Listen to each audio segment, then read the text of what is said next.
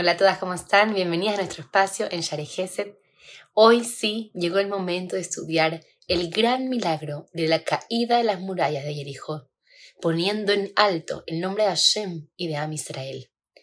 En este momento estamos en el séptimo día de las vueltas que tenían que hacer Am Israel alrededor de la ciudad de Jericó. Y en el séptimo día teníamos la orden de hacer siete vueltas.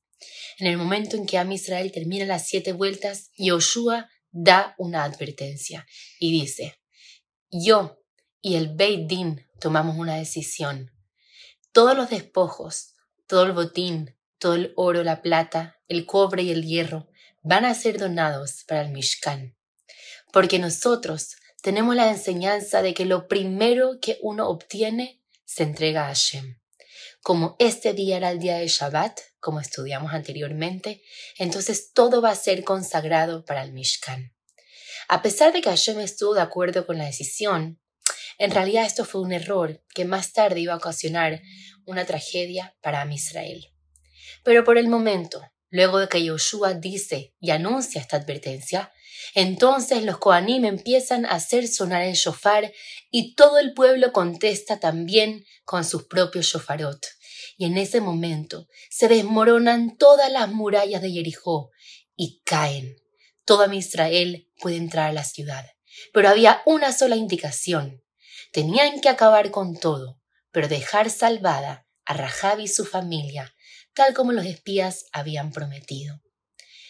Nos enseña nuestra tradición que por muchos años se supo el lugar donde fue este gran milagro, e incluso las personas que pasaban por ahí mencionaban una brajá, una bendición en agradecimiento a este gran milagro. Nuestra tradición también nos enseña que en este momento Yoshua compone la famosa tefilá Alenu le Shabeach. Es nuestro deber le Shabeach, alabar la Adonakol, al Señor de todo, al que todo, al que todo le pertenece. En este momento, en esta tefilá, nosotros estamos admitiendo que todos los otros pueblos le creen en idolatría, pero nosotros solo en Melech Malchea Melachim Akadosh Baruchu, en el Rey de los Reyes.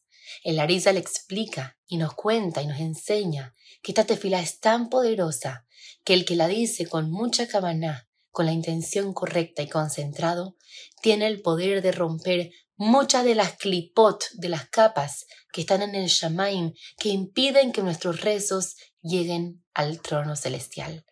Así que ojalá que con esta gran enseñanza podamos aprender a aplicar esta tefila tan poderosa que tenemos la oportunidad de decirla todos los días, que la podamos decir con mucha cabana y así poder recordarnos de este gran milagro de la caída de las murallas de Jericó, que naturalmente eran invencibles, y entendiendo que nosotros somos afortunados de poder tener a Melech Malchea Melachim, al Rey de Reyes, en nuestra vida.